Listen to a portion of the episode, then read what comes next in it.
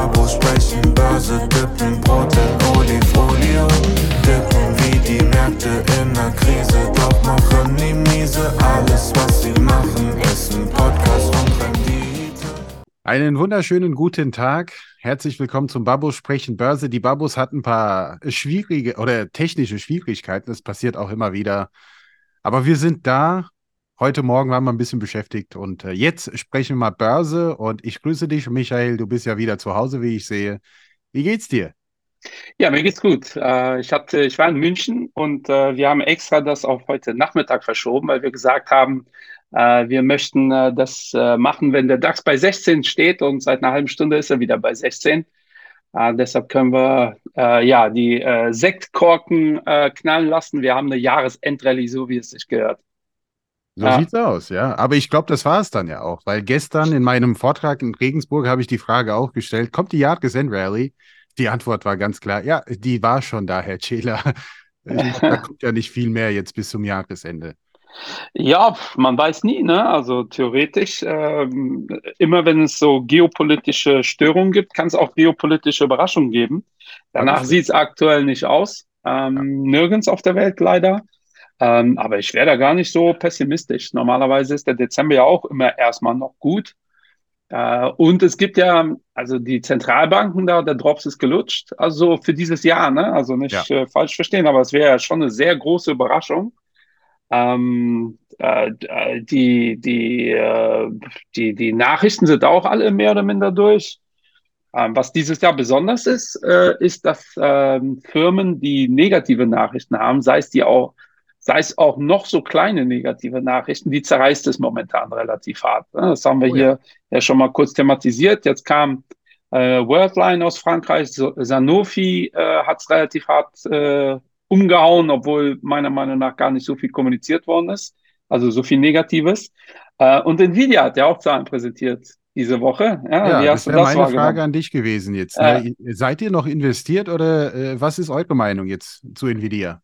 Ja, wir, wir sind investiert, aber wir haben die Position schon äh, sehr stark reduziert äh, dieses Jahr. Also äh, wir sind da noch drin, aber äh, ich weiß gar nicht mehr mit wie viel, aber für unsere Verhältnisse äh, insignifikant, Ja, ja. äh, weil wir da ganz klar sagen, das war so ein extrem gutes Jahr für Nvidia. Die Erwartungen sind so hoch. Ähm, und das haben wir ja jetzt gesehen. Die haben die Erwartungen ja übererfüllt. Ja, und das ist schon verrückt. Also alles, was die gesagt haben, war besser als erwartet. Hm. Und die Aktie hat, glaube ich, fünf oder sechs Prozent verloren an dem Tag. Ähm, das ist schon crazy, ja. Und da zeigt man, da, da sieht man, irgendwann hat man sich so einen Nimbus aufgebaut, den man kaum noch erfüllen kann. Ja. Ähm, und da sind wir in der Regel vorher raus. Aber ich glaube, wir haben mit der Aktie dieses Jahr 250 Prozent Rendite gemacht oder so. Also schon, also Stark. für uns als sehr konservative Investoren, die eigentlich so Themen nicht spielen, ähm, ist das schon extrem. Und äh, vielleicht wundert sich der eine oder andere, aber wir feiern das gar nicht so sehr Hm. äh, weil wir ja eigentlich solche Aktien ja lange halten wollen. Und äh, ja, wenn ihr so eine Rendite macht in einem Jahr, dann, äh, wir haben in der Regel so Positionen, die bei vier, viereinhalb Prozent liegen. Äh, das könnt ihr nicht machen. Also wenn ihr so wie wir konservative Anleger äh, sein wollt. Äh, aber das Jahr neigt sich dem Ende und wir haben äh, in allen Strategien ein hervorragendes Jahr. Also dieses Jahr war Claton ähm, oder, oder der Markt ist sehr Claton-freundlich gewesen, sagen wir es mal so. Ja, für uns, Ja. äh, vor allem im ETF-Bereich, war es auch hervorragend, muss man einfach mal Ja. dazu sagen. Ähm, ich habe eine kleine Statistik auch gestern gezeigt, äh, was das Thema Rebalancing so, so gebracht hat, weil für viele ist es, es ist so ein bisschen das Gegenteil von dem, was du gerade gesagt hast. Ne? Also durch das Rebalancing ist es manchmal so, dass wir eine Aktie nur neun Monate halten, weil der innere Wert quasi erfüllt worden ist. Und dann, das war ja der Fall bei Meta beispielsweise, wir haben damit 120 Prozent, also absolute Werte jetzt, ne? Äh, aber auch 4% auf Portfolioebene dann auch erwirtschaftet, auch mit einer Netflix und Adobe beispielsweise. Und man hat sie dann auch verkauft, ähm, Gewinne realisiert. Und das könnte auch ein Thema sein, weshalb jetzt hier viele Investoren auch eine Nvidia erstmal verkauft haben. Gute Nachricht, ne? Sell on good news. Ja, Ähm, aber auf Wiedersehen, so nach dem Motto, ne, wir kommen wieder. Ne? Vielleicht wartet Ja. man jetzt ab, dass es ein bisschen günstiger wird. Ich kann dir sagen, wenn Nvidia 20, 30 Prozent abgeben sollte, vielleicht auch 40 oder 50, äh, wären wir ganz, ganz happy hier bei Shareholder Value, weil ich glaube, da würden wir ein bisschen anfangen, äh, eine Position ja. auszubauen, ja. Ja, ja, wir würden das wahrscheinlich auch äh, ähm, neu kalkulieren. Ich hatte, äh, und ich glaube, das ist wichtig, das auch mal zu erzählen, damit die Leute so ein Gefühl bekommen, was wir so machen oder was Fondsgesellschaften so machen. Äh, bei Sanofi haben wir die Aktie komplett verkauft, als die mhm. so massiv runtergegangen sind. Und da habe ich relativ viele Anfragen bekommen, so auf dem Motto, ja, aber ihr sagt doch, äh, müsste man da jetzt nicht erst recht, äh, wenn ihr überzeugt seid von der Firma?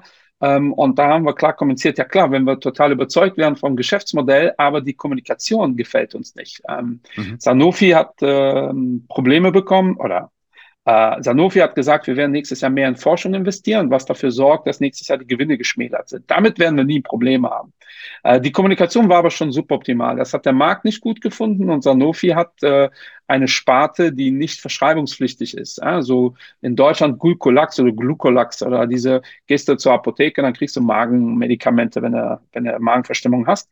Die wollen die verkaufen. Und äh, das finde ich, äh, oder finden wir, muss man anders kommunizieren. Und äh, da, äh, da war mehr oder minder so eine Art Vertrauensbruch da. Ähm, und äh, genauso gehen wir auch vor, sobald ein Staat bei einer Firma investiert ist, bei der oder drin ist, wo wir investiert sind, da sagen wir, dann können wir das schlecht bewerten, wenn da der Staat mitspielt, und dann sind wir raus. Und genauso ist das äh, bei Sanofi gewesen. Wenn Nvidia jetzt, genau wie du sagst, 30, 40 Prozent verliert, einfach weil keine Ahnung, der Markt wieder sagt, KI ist vielleicht auch nicht so ein äh, geiles Thema, ähm, dann würden wir natürlich ähm, reinvestieren. Aber reinvestieren heißt einfach nicht oder nicht immer einfach nur, was runtergegangen ist, mhm. wieder neu kaufen. So einfach ist das dann doch nicht. Ja. ja. ich will ja, vielleicht machen wir das dieses Jahr noch, noch eine Folge machen zum Thema zyklisches und antizyklisches Investieren. Ja, da sehe ich nämlich gerade Riesenbedarf. Oh ja. Ähm, und äh, da, da werden wir bestimmt auf sowas eingehen, weil ich höre so oft, ja, die Aktie hat 90 Prozent verloren, was soll denn passieren? Ich soll ja nochmal 90 Prozent verlieren. Ja. Es ist Aber wenn möglich, 90 Prozent ja. von dem, was noch übrig geblieben ist. Genau. Auch das und, kann man und, verlieren. Und, dann wieder 90 Prozent. Das kann ja. man relativ oft wiederholen. Ähm, und äh, wenn aber geile Firmen günstiger sind, dann ist das wiederum was anderes. Dann haben wir diese Rabattsituation. Aber da muss man wirklich äh, unterteilen. Ja? Und das Aber machen wir jetzt bald zum Thema geile Firmen, die günstig sind. Äh, viele ignorieren immer noch die Nebenwerte und das ist so mega spannend. Ja, ist gut, dass du es ansprichst. Da habe hab, ja. hab ich diese Woche relativ viel äh, zu erzählen, tatsächlich. Ich, ich, ich, auch. Vor allem, wir ja. haben auch letzte Woche schon eine erste Bewegung gesehen, im Russell 2000 beispielsweise in den USA. Ja. Und wenn man auch sieht, wie weit der Russell 2000 vom All-Time-High ist, es sind ungefähr 26, 30 Prozent. Ne? Ja. Und äh, wenn man die Magnificent Seven sieht, die sind 87 Prozent vom quasi äh, letzten Low. Das heißt, die sind massiv gestiegen. Und auf der anderen Seite haben wir Nebenwerte, ob, ob in den USA, aber vor allem europäische Nebenwerte, die sind massiv unterbewertet. Und es ist so, wie, wie wir oft sagen, es ist, naja, die, die, die verkaufen immer noch gute Produkte, die sind immer noch gut unterwegs. Es ja. arbeiten immer noch viele Leute für diese Unternehmen, die sind nicht pleite gegangen. Der Börsenkurs ja spiegelt was anderes ne, als die Realität, wenn man jetzt hier die Substanz des Unternehmens sieht. Und das könnte ein Thema sein nächstes Jahr. Also ja, ja, das, das geht vor allem in die Richtung, die wir ja gerade schon erwähnt haben, diese Nervosität, dass da so Firmen so massiv abgestraft werden. Das zeigt ja nur, dass der Markt schon nervös ist. Ja. Und da fließt das Geld äh, einfach in die großen Player, wo man sagt, das wird schon funktionieren. Äh, deshalb sind Large Caps dieses Jahr deutlich besser gelaufen als äh, Mid- und Small Caps und vor allem diese Magnificent äh, Seven. Ähm, ich sehe hier gerade, S&P hat dieses Jahr ein, äh, diesen, diese Woche ein Prozent plus gemacht. Das Jahr sind die bei 19. Ja. Ich habe am Dienstag Meeting gehalten und diese sieben äh, Firmen rausgerechnet, also die großen, die man so kennt. Ähm, und da sind wir bei einer Rendite von fünf. Also 495 Unternehmen haben 5% gemacht und fünf, äh, äh, sorry, 493. Ja. Ähm, und diese sieben Unternehmen hiefen diesen Index um das Dreifache hoch auf äh, 20 oder um das Vierfache. Da kann sich jeder was zu denken. Und ich habe dann, äh, wer Lust hat, äh, mir kurz eine Mail schicken. Vielleicht packe ich das auch noch auf Insta. Ich habe einen Chart gezeigt von Game of Trades. Ja, schon eine witzige Seite, die aber sehr viel äh, so Infos raushauen. Ähm, und äh, die haben einfach mal die, äh, für die USA das Verhältnis der Bewertung der Large Caps im, im Vergleich zu den Small Caps ähm, äh, ausgerechnet. Oder dann kann man sich ja einen Chart anschauen. Und da haben wir All-Time High. Also äh, so ein Verhältnis zwischen äh, Large Caps und Small Caps gab es noch nie. Und in mhm. Europa ist das auch so. Äh, ich glaube, der äh, MSCI Europe hat ein KGV von 11 oder sowas. Das ist der Wahnsinn für Small ja. Caps. Ja. Ähm, und da bin ich bei dir. Das ist definitiv etwas, ähm, was gerade sieben spannend ist ähm, und was die breite Masse gar nicht so mitbekommt, weil da werden ja wieder erst alle rein investieren, wenn der Markt wieder äh, komplett gedreht ist. Ja, so, so, so ist das halt leider. Ähm, das ist gerade ein heißes Thema. Aber was diese ja. Woche noch passiert? Äh, DAX, du. also die, die Indizes sind eigentlich alle plus. Ne? Ich gucke gerade auf die Liste. Die Indizes, also wenn das so bleibt, ne, ich meine, wir haben ja noch ein paar Stunden heute, je nachdem, wann ja. die Folge jetzt rausgeht, aber dann haben wir die vierte Woche in Folge, dass der DAX dann positiv performt. Ja. Ähm, und das gilt natürlich für den S&P 500 und Nasdaq auch. China dreht sich so ein bisschen und du hast ja das, ähm, ja, du hast den Begriff Staat benutzt oder das Wort. Ja. Ja, da gibt es auch einen Eingriff ne, des, des Staates oder einen Versuch zumindest, den Immobilienmarkt so ein bisschen zu retten. Und ich finde das ja. auch spannend, aber gleichzeitig äh, mache ich mir noch mehr Sorgen, wenn ich sowas höre eigentlich. Ne? Ja, aber der chinesische äh, Staat ist ja dafür bekannt, da A, äh, auch relativ lange zu warten, bis die was machen, ja, weil die da äh, relativ deutlich kommunizieren. Ähm, aber ähm, also das haben wir, glaube ich, hier in der China-Folge auch schon thematisiert. Das Problem am chinesischen Immobilienmarkt ist ja, dass die chinesische Mittelschicht, die sich ja praktisch aus dem Boden gestammt worden ist in den letzten 20 mhm. Jahren, die halten ja diese Immobilien. Ähm, und die chinesische Regierung hat gar kein Problem, da so ein paar Projektentwickler pleite gehen zu lassen, äh, auch egal wie viel Milliarden. Aber der chinesischen Mittelschicht ihre Ersparnisse irgendwie ähm, streitig machen, also das glaube ich nicht, dass das passieren wird. Und deshalb äh, ist das eine Wette, die, die ich eingehen würde, dass die ja. chinesische Regierung da definitiv mittel- und langfristig was macht. Ja, ähm, wobei, was, was auch zum Thema, zum Thema China nur noch ganz kurz, was ich jetzt spannend fand. Letzte Woche kamen die Fund Manager Surveys raus. Und äh, es ist noch nicht mal so, dass man untergewichtet in China ist aktuell. Ähm, eine der most crowded Trades, also viel, die Ecke, wo viele gerade unterwegs sind, ist sogar Short Equities in China. Ne? Also okay. das könnte aber auch wiederum ein Indiz dafür, dass es halt ein Kontraindikator ist. Ne? Das könnte auch für China jetzt sprechen. Also nicht nur eine massive Untergewichtung, sondern auch Short China, also China Equities. Und damit ja. haben äh, viele Fondsmanager eine, eine, schöne Rendite zusätzlich erwirtschaftet dieses Jahr. Denn äh, der Hang Seng, wie man jetzt hier sieht, year to date ist bei minus 10 Prozent immer noch. Also ja, knapp 9, ein paar zerquetschte Minus. Ja. Ähm, ansonsten äh, sieht wirklich alles positiv aus, sowohl auf äh, Wochenbasis als auch auf Jahresbasis.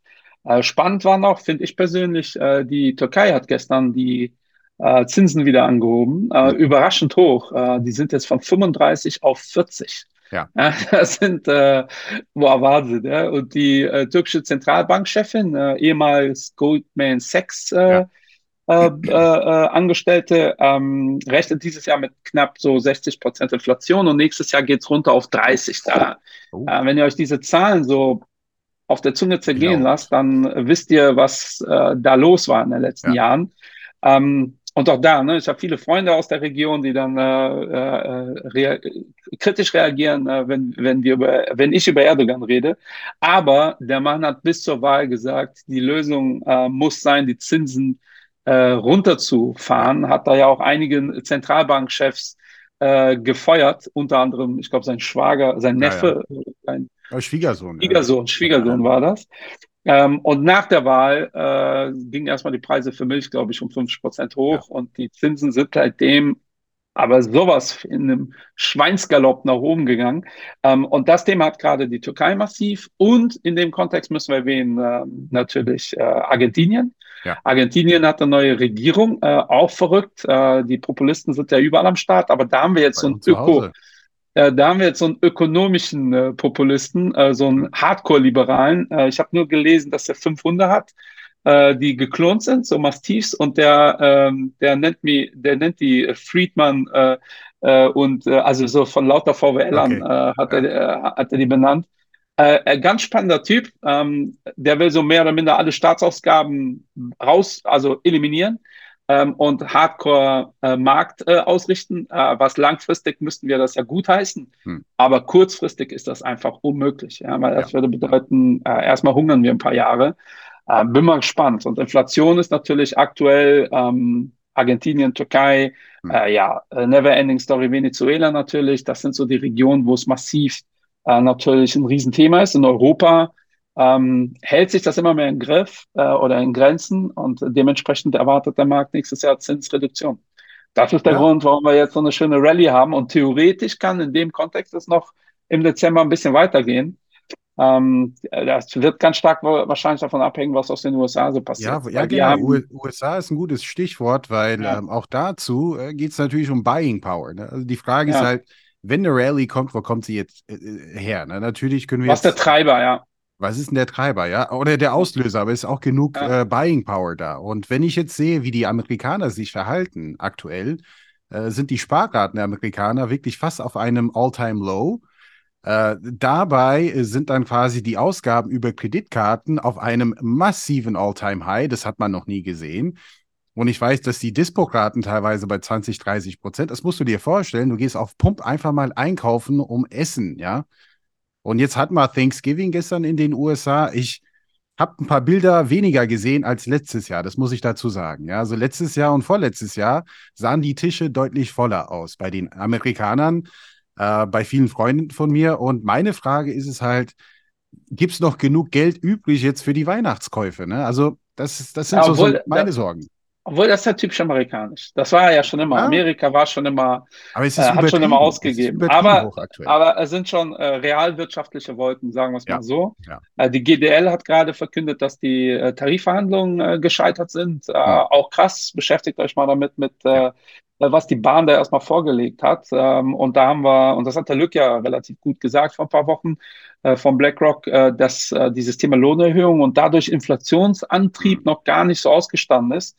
Und das wäre natürlich das Dümmste, was uns passieren könnte, wenn Ja. jetzt so im Januar auf einmal die Inflationszahlen wieder hochgehen und Zentralbanken dann Druck haben, da was zu tun. Das stößt dann auf eine hardcore verschuldete USA, äh, sowohl im privaten als auch im öffentlichen Sektor.